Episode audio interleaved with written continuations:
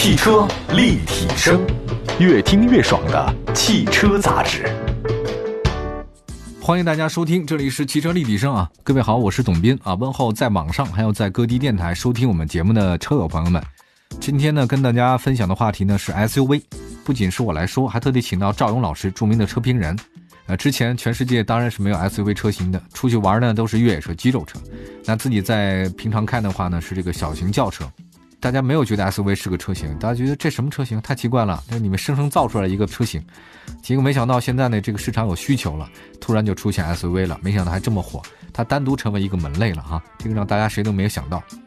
我们今天就说说 SUV 吧啊，这 SUV 三月份我们看看销量排名。现在呢，各大车企相继复产啊，大部分 4S 店呢也正常营业了，国内车市呢逐渐回暖。我这边呢是乘联会的公布数据显示，三月份国内的狭义乘用车市场销量呢达到一百零四点五万辆，同比下降是不少，呃几乎是腰斩。但是环比上涨了，也就是说三月份呢比二月份的话呢要好很多。那这二月份基本上是停滞的，三月份呢整个的中国市场 SUV 的销量呢是四十七点九万辆，呃同比虽然还是下降，但环比也是增长不少。我们来看看这个排行榜吧啊，哈弗 H 六卖的是最好的，一万九千辆啊。去年同期呢是两万七千辆，第二呢是长安 CS 七五啊，这个月份卖了一万七千辆，去年的三月份卖了一万三千辆，哎，长安 CS 七五居然卖的比去年还多啊！比亚迪宋排名第三啊，一万四千辆一个月，那去年的是三千辆啊，这个是也是产能的问题。这个排名第四位是博越，卖了一万三千辆，去年呢同期是一万六千辆，哇，你看都是国产啊，厉害厉害。然后是欧尚 X 七啊，第六呢是探岳，第七是长安 CS 三五。第八是奔驰 GLC，第九是丰田 RAV4，第十是本田 CR-V，第十一是哈弗 M 六，第十二宝马 X 三，第十三传祺 GS 四，第十四途观，第十五远景 SUV。前十五位都说完了以后呢，我们来看看啊，这其实今年以来 SUV 势头依然很火，这太有意思了。二月份呢，其实 SUV 销量整体超过轿车，尽管市场再不好，大家还是愿意买 SUV。你说这奇怪不奇怪？那不奇怪嘛？市场认为不奇怪的，那就是对的。三月份的 SUV 销量增幅又跑赢了大盘啊！我们来看一下，刚才说到了前几位啊，前几位五位都是国产的这个品牌。这样，我们按照这个排名来说说看啊。排名第一的哈弗 H 六，毫无悬念，三月份的 SUV 的销量冠军的桂冠啊，又被哈弗 H 六摘得了。这次呢，它的是一万九千辆第一位，虽然同比下降，跟去年同期下降，但是你想想看，它这没办法呀，市场就是这样，它就真的很好了。而且我知道哈弗 H 六三月份打起了价格战。价格战呢？我觉得哈弗 H 六再打价格战的话，你让其他的 SUV 该怎么活？我觉得这个实在是真的没有天理了。好，我们来听听看啊。本期当中，我们特地邀请到了资深的汽车车评员赵勇老师啊，来跟大家评论一下哈弗 H 六的表现。董二好，大家好。我每次发现聊 SUV 车型的时候，总会聊到哈弗，总会聊到 H 六，确实也神了。你说车市好的时候能卖五六万台。车市不好的时候，一个月也能卖个两万台，而且连续霸榜。还有一个数据就是，哈弗 H 六单一车型已经在国内卖了三百万台，这算是一个里程碑式的一个意义了。而且呢，哈弗 H 六在今年要完成一次换代。我们知道，其实有一段时间现在没换代了啊。换代之后呢，它的动力也好，底盘也好，它的外观都会完成一次革命。那这次革命能不能成功？能不能续写这个所谓的 SUV？霸主这个地位，我觉得是一考验。如果造型不是很符合国人，那么销量很可能被下来；如果它的动力升级没有把动力提升，油耗下降，它可能也会失去一部分用户。所以这次升级对于后市来说，哈佛非常关键，也将迎来一次大考。但是我相信，以它的口碑来说，后续能够在前十是没有问题的。但换代成功与否，就在年底。好，感谢张勇老师啊，辛苦了。我们来再看看第二款车型长安 CS 七五。三月份长安 CS 七五呢再次成为了 SUV 的销量亚军，而且跟的哈弗 H 六仅仅是一千多辆的差距，差距呢逐渐的缩小。三月份长安 CS 七五的销量是一点七五万辆，同比增长百分之二十九，那环比呢增长百分之三百多，哈。哇哦，七五为什么这么好？同比、环比都上涨，这个是很难的一件事情，不太容易做到啊。我觉得这个长安集团啊，真的蛮有意思的。之前有一段我都觉得他会被那个哈弗打的快不行了，三五七五完全没有什么竞争力，可没想到突然一下又还是很火爆，快能挑战哈弗了。你们为什么开这个车？能告诉我理由吗？你听听赵勇老师该怎么说。来，有请赵勇。理由很简单呀，长得多高级啊，多像雷克萨斯。开玩笑。新款 CS75 呢，在外观上的升级算是成功的，成功扭转了呢销量持续低迷这个势头。那对于产品本身来说，竞争力也得到有效一个提升，尤其那一块贯穿式中控屏在同级当中确实比较少见，而且整个材质使用方面也比较满足用户的一些需求，所以销量上能达到这个一点七五万辆，确实靠实力、靠颜值。啊，你说未来能不能挑战 H 六？有可能，但是我更希望挑战是整个长安的产品系列，七五、五五、三五能跟哈佛的这产品系列能够并驾齐驱，让我们整个自主品牌能够有牢牢的占据这一块市场，然后逐渐向我们的中高端去迈进。其实这个是我们真正期待的。好，感谢赵勇老师的点评，长安 CS 七五。我们来说下一款车型吧，比亚迪宋。三月份，比亚迪宋销量呢是达到一点四四万辆啊，同比增长百分之三百六十三点七，成为 SUV 销量排名前十，同比增幅最大的。比亚迪宋挤进了 SUV 销量的前三甲，这个让人非常意外。那么，不过在去年上市的宋 Pro 的产品力呢提升是有目共睹的。那关于这款车的情况，我们有请赵勇老师做精彩点评。比亚迪宋的销量异军突起，确实有些意外，但你仔细观察，不难发现，宋可能胜在了一个性价比上。从官方指导价上来看。比老大哥 H 六，比二师兄 CS 七五都要稍微低一点，而且在车机方面呢，你发现也比较容易上手，很容易跟消费者建立一个好感度。随着口碑的慢慢积累，产品线的丰富，我们提到了宋 DM 车型，后续销量应该也不会太差。但是这款车型能不能挑战一下长安，能不能挑战一下哈弗？我觉得难度比较大，因为整个产品序列来说，还是没有前两者更加完整一点。但是我觉得是多了一个选择，而且我们知道比亚迪优势其实还有一部分优势在电动车领域，这逐渐逐渐呢也可以是吸收一些新的用户进来。我觉得比亚迪的这个启示，是对于自主品牌来说是一件好事。好的，谢谢赵昂老师。我们来看看吉利啊，接着是排名第四位的哈，三月份的这个吉利博越销量呢是一点三七万辆，同比下滑百分之十四点八，不过这个成绩呢也还好了。那么三月底博越 Pro 智能四驱版正式上市。它有那个博格华纳第五代电液式的实时四驱，那这款新车的到来呢，这个有望进一步扩大它销量的提升。听听张老师说说吉利博越哈，如果没记错，他还是蛮喜欢这个吉利和比亚迪的啊。来听听张老师的点评。董老师说的对啊，我确实比较看好吉利，尤其是在其营销上创新也好，对这个品牌的提升也好，我觉得还是做的不错的。之前李书福受采访的时候不也说嘛，怎么能把这个吉利的品牌，能把领克的品牌做上去？这个我觉得是吉利一直在努力的一件事情。我们说到这个车型上啊，博越 Pro 这款车型是刚刚推出不久啊，产品力上，然后包括 5G 上，它都有些小的一个提升。但是可能这个时间点，它正好卡在这个疫情的周期前后，所以它可能投产也好啊，运输也好，还没有完全到位。所以我们可以观察一下这款车型后续的表现。我个人感觉它的销量会跟 CS75 不相上下啊，而且是价格上可能比它稍微高一点，但是配置上，然后品牌上，包括服务上，我觉得吉利做的还是更有优势一点。呃，如果预算够，我觉得可以考虑这款车型。谢谢张老师点评。我们接下来再说一下长安的欧尚 X7。长安欧尚 X7 呢，自去年十一月份上市吧，对，应该是它的市场表现不错。上市第一个月它是破万嘛？呃，虽然不是破的特别多，一万一也可以啊。今年一月份的销量是一万三，三月份的销量再突破一万，一万一千六。我觉得你要让我评价今年整个三月份或者说第一季度 SUV 市场的黑马，长安欧尚 X7 绝对够黑了。我都快把这车忘了，因为之前在车展见过几次，没有什么印象，居然卖这么好。呃，不太理解的事情，请张老师来帮我们理解一下。来，有请。欧尚 X7 真的是一匹黑马，刚刚上市就能销量过万，而且在这个环境下销量过万，确实不容易。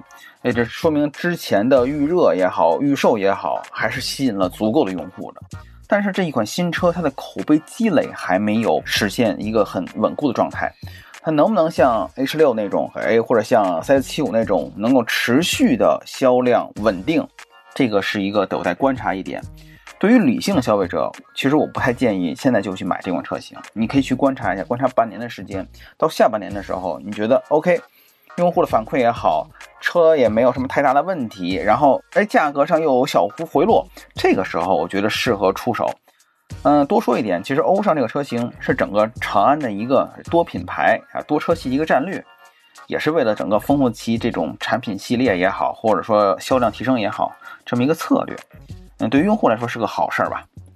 感谢张老师给我们的精彩点评。长安欧尚 X 七，汽车立体声，您的爱车情报站，会新车，私车定制，会买车，会客厅大驾光临，庖丁解车，精准分析，会拆车大师来帮您会用车，自驾上路会玩车，我们都是汽车人。呃，因为这个时间关系啊，我们再说大众探岳排名第六。大众探岳的话呢，三月份的销量再次突破一万辆，达到一点零二万辆，同比增长百分之八十二，拿下合资 SUV 的销量冠军。探岳自去年下半年开始呢，销量直线上涨啊，不仅成功的超越了途观，而且连续几个月创进 SUV 销量前三。我觉得大众的探岳其实算后来者居上吧，因为途观产品力也确实不行了，这么久了，该换换探岳了吧，该换北大众了。好，我们来听听张老师的对大众探岳的精彩点评。我们可以发现，探岳销量不仅是合资 SUV 的第一，也超过了曾经的合资销量王途观。从产品力来说，探岳确实还可以啊，终端优惠也很感人，八折左右。在刚刚复苏车市能有过万的销量，实属不易了。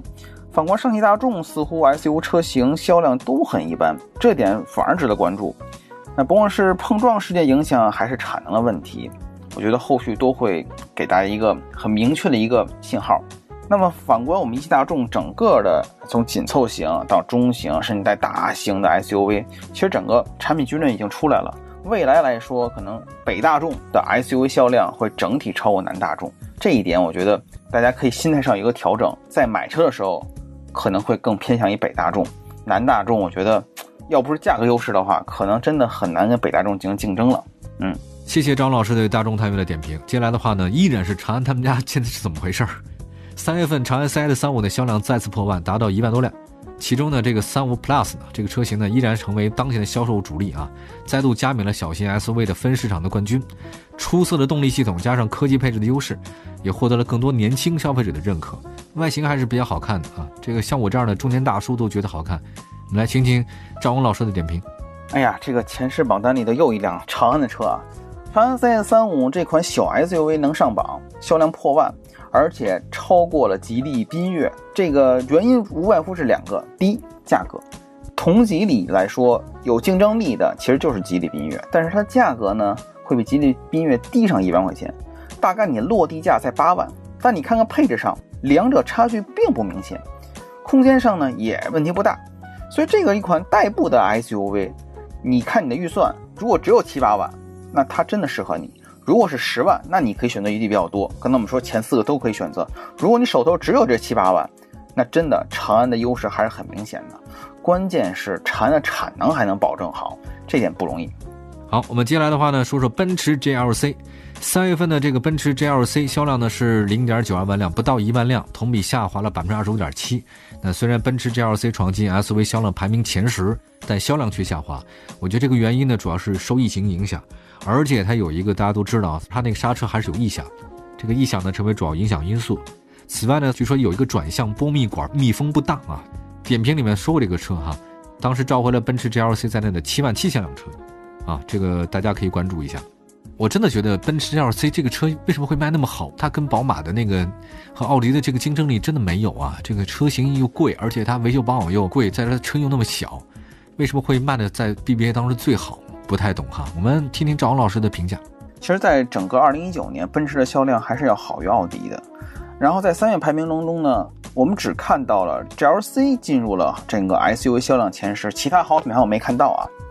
说明什么？就是奔驰它的可能产能恢复的比较早，那北京亦庄那个产区啊恢复比较早。第二呢，我们会发现终端的优惠给到了五万到八万之间。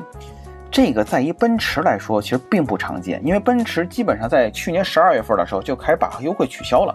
它现在能够在复产之后或者复工之后及时把优惠去促进销售，这点不容易，因为奔驰向来都是单车利润最高的嘛。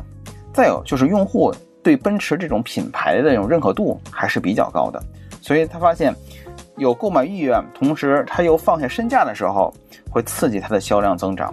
啊，当然，董老师提到这个召回问题，我们不可否认啊，哪款车其实都有这些问题，但是能不能直接的、有效的召回，然后免除一些用户的担心，这是最主要态度。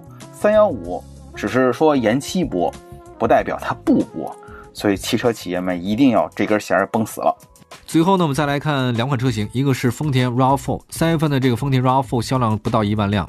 今年丰田把它那个插电混合引到国内了，它在长春生产的，规划年产量呢是一万六千辆。在 TNGA 架构之下，丰田已经在海外推出了全系 RAV4 PHEV 就插电版，二点五升的插电啊。预计国产以后呢，它会采用相同的动力啊。丰田这个竞争力很强。我们来听听赵昂老师对丰田新 RAV4 新荣放他们的点评。RAV4 是去年年底左右的时候刚刚上市啊，产能正处于一个爬坡期，还赶上疫情，所以九千销量是可以接受的。作为一款全球化产品呢，整车品质还不错，隔音性如果能加强就更好了。然后对手主要是它的兄弟车型威兰达呀，包括刚才提到的探岳。其实后期来说的话，威兰达 RAV4 我觉得是一个主要的竞争关系啊。那你说对外呢，可能是大众也好，或者说是这个本田的 CRV 也好，但对内来说，其实威兰达是最主要的对手。多说一点关于 PHEV 车型，它未来是要上这款车型，但是我觉得销量不会特别好。第一是产能问题，第二就是价格问题。它价格会非常与后期即将上市纯电的车型 CHR 也好或一泽纯电车型是非常相近的。这个时候你是买一个纯电续航四百公里的一个小 SUV，还是买一个价格差不多是一个插电车型的一个荣放？用户我觉得还会偏于前者，因为涉及到你的新能源号的问题。又涉及到价格的问题，然后包括整个 PHEV 在中国市场的一个应用度、接受度的问题，所以它只是一个引进，对于积分是有帮助的，但是针对于销量来说，我觉得意义不大。这一点我们可以参考一下卡罗拉的 PHEV 车型以及雷凌的 PHEV 车型，都比较一般。最后，我们今天来看看这个本田的 CRV 哈，这个三月份本田 CRV 销量大概是零点八五万辆，它比那个丰田 RAV4 呢差别不是很大。但是有一个问题，就是大家别忘了，东风本田的根据地在哪里？在武汉，在这个三月份才恢复生产的，在众多车企当中，它算的复产比较晚的，产量受影响。但就这样，它依然还是接到了很多订单。我觉得随着产能上升啊，四月份，所以整个本田 CRV 的这个销量呢，会有一个很大的一个提升。我们来听听赵老师对我们今天这款车的一个点评：本田 CRV。谢谢赵老师。对于 CRV 的销量呢，其实不用太大担心，之前的销量基本都在一万五到两万五之间嘛。等它的产能慢慢的恢复，供应链比较稳定之后，预计也能回到这个区间。对于选 CRV 的车主呢，我建议稍微可以稍微再等一等。第一呢，就是产能没跟上，现在优惠不大；第二呢，马上迎来一个小改款车型，配置啊都会有一定的升级，包括无线充电呀，包括感应式的尾门都会有。这时候再入手呢，我觉得反而会比较合适。这个区间啊，刚才我们提到前九款车型，包括现在提到的 CRV 车型，都是这个问题。产能是一个逐渐恢复的过程。如果不着急买车的情况下，我建议大家可以多去看，先不要着急下手。今年呢，其实是一个买方市场，大家可以买到不少好的一个有价值的车型，而且而且是适合自己的车型。这关键点是在于什么？关键它什么时候优惠大啊？为了整个促进汽车消费，甭管是政府的补贴。不管是经销商的补贴，啊，都会陆陆续续的出台。这个时候，等出台比较到位的情况下，再买车还是最省钱的，也最适合自己，好吧？好的，非常感谢张红老师对我们今天三月份的 SUV 销量的这个排行榜呢做了一个精彩点评。再次感谢张红老师啊！如果大家想听到什么样的话题，或者想关注我们的话呢，欢迎随时关注呃汽车立体声的官方微信和微博平台，把您的所想、所了解的情况告诉我们。汽车立体声，祝福大家过得愉快。健康喜乐，我们下次节目再见，拜拜，朋友们，再见。谢谢大家这次的收听，谢谢董老师，我们下次再见，拜拜。